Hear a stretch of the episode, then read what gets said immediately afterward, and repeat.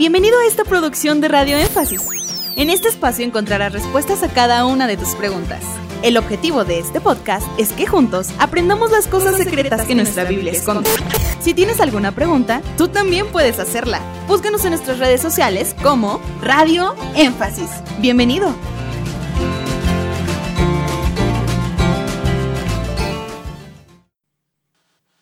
¿Existieron los dinosaurios? Si existieron, ¿en qué momento? ¿Antes de la existencia del hombre? Ah, vamos a dar una respuesta a término corta, poquito medio. Eh, bíblicamente tenemos que unir diferentes escrituras para poder responder si existieron o no los, los dinosaurios. Pero para esto le digo a nuestra audiencia que la Biblia no está peleada contra la ciencia. Eh, la Biblia está peleada contra el cientificismo, que es algo diferente a la ciencia. Y en temas biológicos, astronómicos, como hablábamos ahorita de las estrellas, en temas de medicina, yo también tengo que ver que haya armonía en mi respuesta que doy con estas ciencias que por sí solas no son malas, ellas solo nos informan. Muchas veces lo que no es tan bueno es quien maneja la ciencia, porque hay algunos científicos que, que utilizan la ciencia para atacar la Biblia. Uno de los más famosos, creo que de hecho el más famoso a nivel mundial, Richard Dawkins, que es uno de los hombres que ha promovido más el odio contra la religión. Y él es un, en su campo un excelente científico.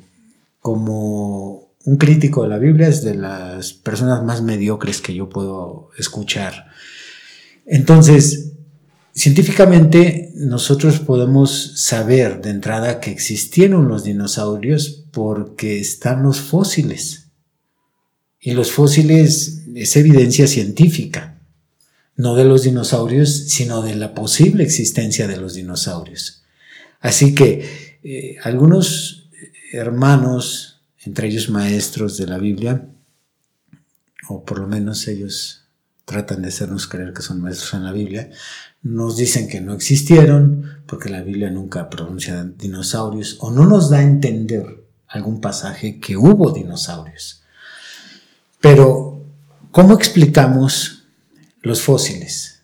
Entonces, biológicamente, sabemos que existieron esos animales.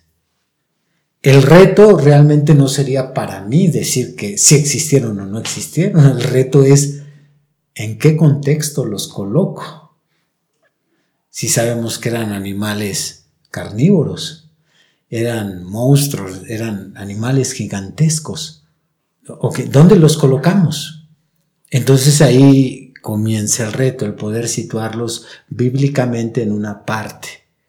Nosotros tenemos tres eh, dispensaciones de generaciones, hablando de la humanidad en su totalidad, del planeta Tierra. Tenemos tres dispensaciones. Tenemos la antidiluviana, que es del diluvio hacia atrás, de Adán hasta Noé. Tenemos de Noé hasta Jesucristo, y de Jesucristo hasta nuestros tiempos.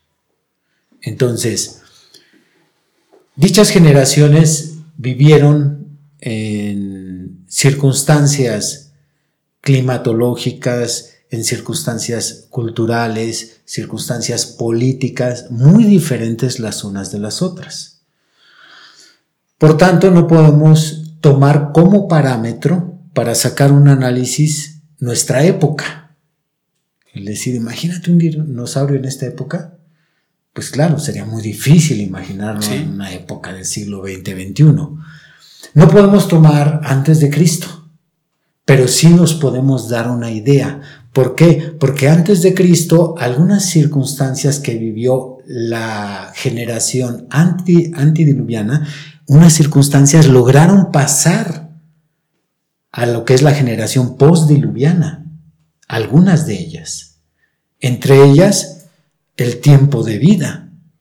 El tiempo de vida de la generación antediluviana del ser humano era de edades de 800, 900, 700, 500, 600 años.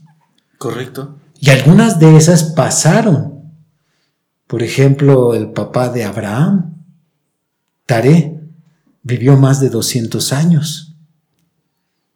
Entonces, cuando tú vas analizando esas cositas, es cuando vas atando cabos y puedes cuadrar mejor tu respuesta final, pero tienes que ir hilando.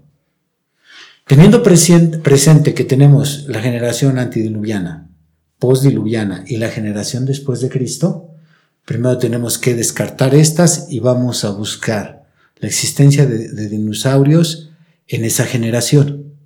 Ahora, tenemos dos condiciones en que vivió el reino animal y el reino humano en esta tierra la condición antes del pecado y la condición después del pecado. Entonces, si existieron los dinosaurios, y si existieron porque está, están los fósiles, tuvieron que ser creados en el quinto día.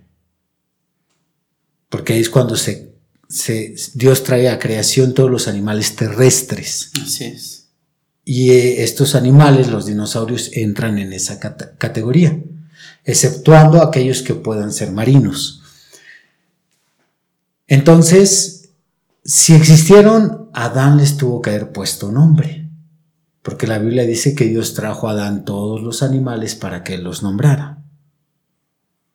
Hasta ahí vamos bien. Pues escucha una película diferente a las que vemos comúnmente. Sí. Porque hoy en día sí se imaginan, dice usted, es difícil imaginarnos en nuestro siglo XX, XXI, dinosaurios, pero muchos sí se los imaginan y hasta los sacan en la pantalla grande, ¿no?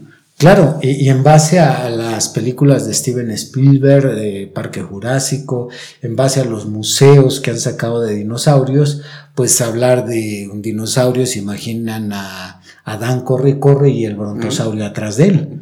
Entonces, sí, porque ahorita que menciona, les tuvo que poner nombres ¿Qué es lo común que vemos en las fotografías, en las películas? El león, la cebra, este, pero no vemos algo más grande. No vemos un tiranosaurio rex. Entonces, esto es porque teológicamente eh, estamos peleados contra todas esas interpretaciones que, repito, consideramos que la ciencia está en contra de la Biblia o la Biblia está en contra de la ciencia y no es así regresando a, la respuesta. Entonces, si Dios los creó en el quinto día y Adán les puso nombre, tuvieron que vivir en la primera generación. Y si alguien dice, pues la Biblia no dice mucho, pues la Biblia no dice mucho, casi nada de la primera generación. Nada más tenemos en toda la Biblia, tenemos en los 66 libros, solamente tenemos seis capítulos para describir la primera generación. Solo seis, del 1 al 6. El 7 es el diluvio, 7 y 8 es el diluvio, el 9 comienza la generación postdiluviana. Así es. Así es que no se habla mucho más que las referencias que tenemos son las edades, de aquella generación que vivía 600, 700, 800 años, y eh, tenemos algunos temas en relación al pecado. Pero fuera de eso hay muchos misterios. De entrada sabemos entre aquellas cosas que, que son en una lista muy corta de información, o otro punto que, que se nos menciona es que la Biblia, perdón, la humanidad, toda la humanidad tenía una sola lengua. Sí. Entonces no había los cientos de idiomas ni los miles de dialectos que hay hoy en todo el mundo, sino que ellos podían comunicarse, estuvieran donde estuvieran, pertenecieran a cualquier raza, tenían una sola lengua. Así que hay muchas cosas en misterio allí, pero la única forma de situar a los dinosaurios en una de estas generaciones es la generación antidiluviana.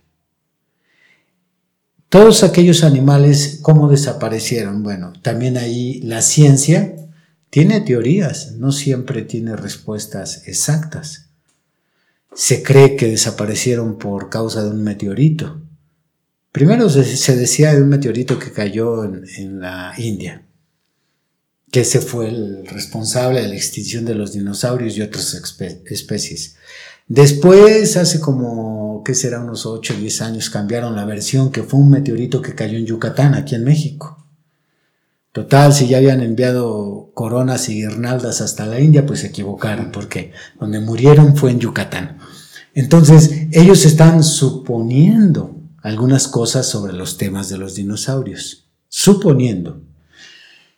Pero nosotros tenemos dos posibles explicaciones a la extinción de los dinosaurios.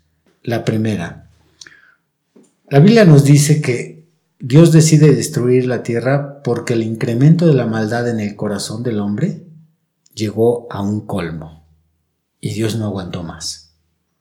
Por lo tanto, si comparamos la maldad que existió en aquel tiempo con la que existe ahorita, no sería difícil analizar el tema de la maldad, de cómo es que el hombre destruye la creación de Dios, entre ellos la fauna, y cómo es que a 6.000 años en esta generación, y para ser exacto, en el siglo XX y siglo XXI, hemos logrado la extinción de diferentes especies que durante 6.000 años no se habían logrado.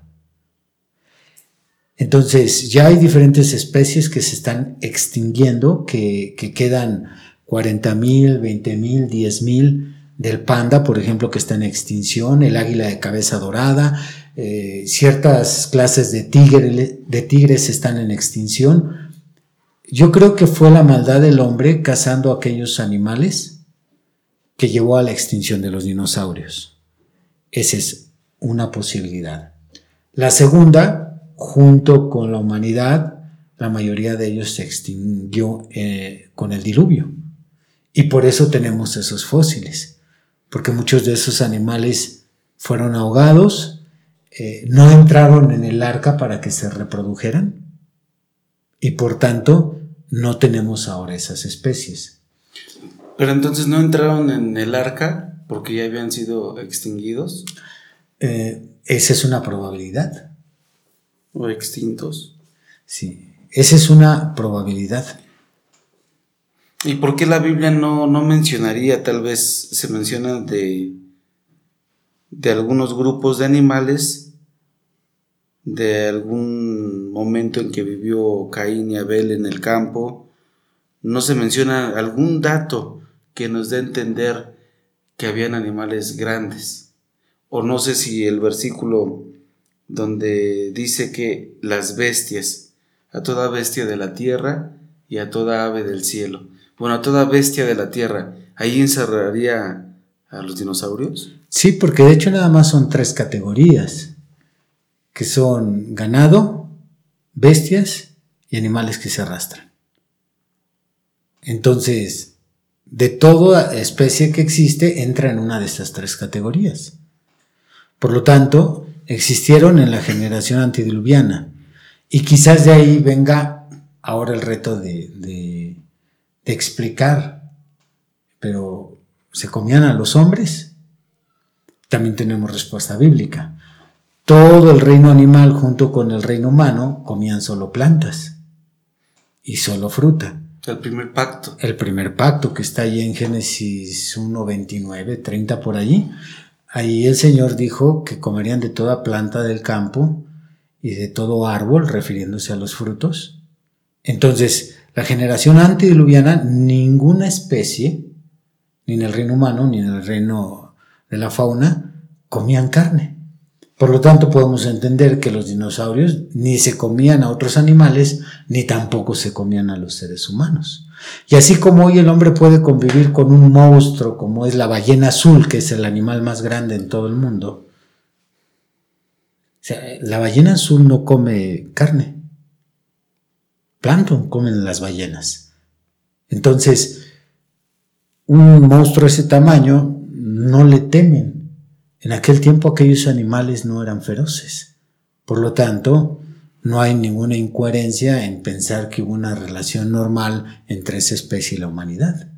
Aquí es donde toma sentido este análisis que mencionaba. No podemos traerlo a nuestra época, porque nuestra época es, había una guerra dinosaurios contra hombres, pero allá sí podían estar, como hoy en día, en las selvas, en las junglas, en lugares eh, reservados eh, a los animales, en aquel tiempo también podían estar en un lugar o incluso cerca del mismo hombre y no había ningún riesgo. Bajo ese, ese contexto es sencillo aceptarlo. Porque las personas que no lo aceptan es porque tienen que resolver estos retos en su mente. Entonces, ¿cómo se protegían de ellos? Entonces, ¿cómo es que, que, podía existir esta especie con esta si son más peligrosos los, los dinosaurios? Sí, en base a nuestra época. Ahora diríamos o preguntaría, ¿se enseña que o hemos visto en películas que habían muchos tipos de dinosaurios gigantes, unos más bajos, pero todos estos que hoy en día se, se proyectan son los mismos, o si existieron todos ellos, diríamos, o ahí quedaría en especulación. Pues puede ser que sí, o de dónde sacaron, a lo mejor de los fósiles de algunos, pero otros ya fueron recreados. Hay fósiles que, que han sido hallados completos, ahí no tenemos la mínima duda. Pero hay otros que ellos han completado. Y ya no tanto con huesos, sino con su imaginación. Y ahí es donde creo yo que dificultan todavía más el tema. Con animales que no existieron, sino que son producto de su imaginación. Y no me digas cuando entra ya el tema de la evolución. El famoso esqueleto de Lucy, que según eso era una gran evidencia para la evolución, vinieron a descubrir con los años que aparte que no estaba completo, eh, ahí los amantes, los partidarios de la evolución, por ahí le pusieron mucho de su cosecha para decir que era eh, una de, de, los eslabones del, del, ser humano, de lo que es abajo del simio. Entonces ellos dijeron, esta es la mejor prueba y después descubrieron que no, ni estaba completo, ellos pusieron los otros huesos. Entonces una de las razones que se extinguieron es porque el hombre, como hoy en día se repite la historia, los cazaba posiblemente o experimentaba con ellos. Como hoy sucede. ¿Y la segunda causa mencionaba? Y la segunda causa es que se han extinguido en el diluvio. Ah, en el diluvio. Se hayan ahogado y quedaron ahí en las piedras incrustadas sus cuerpos y después sus huesos.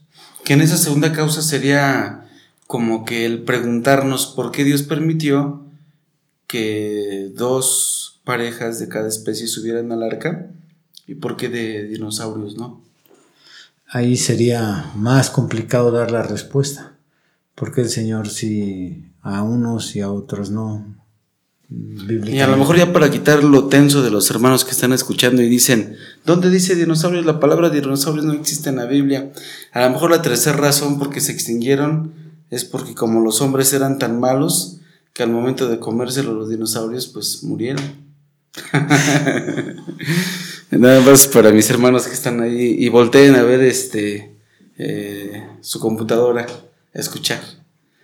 Pero bueno, eso es bajo el criterio de hoy en día, la mente de Hollywood, las películas, dirían, no, pues se murieron porque se comieron unos a otros.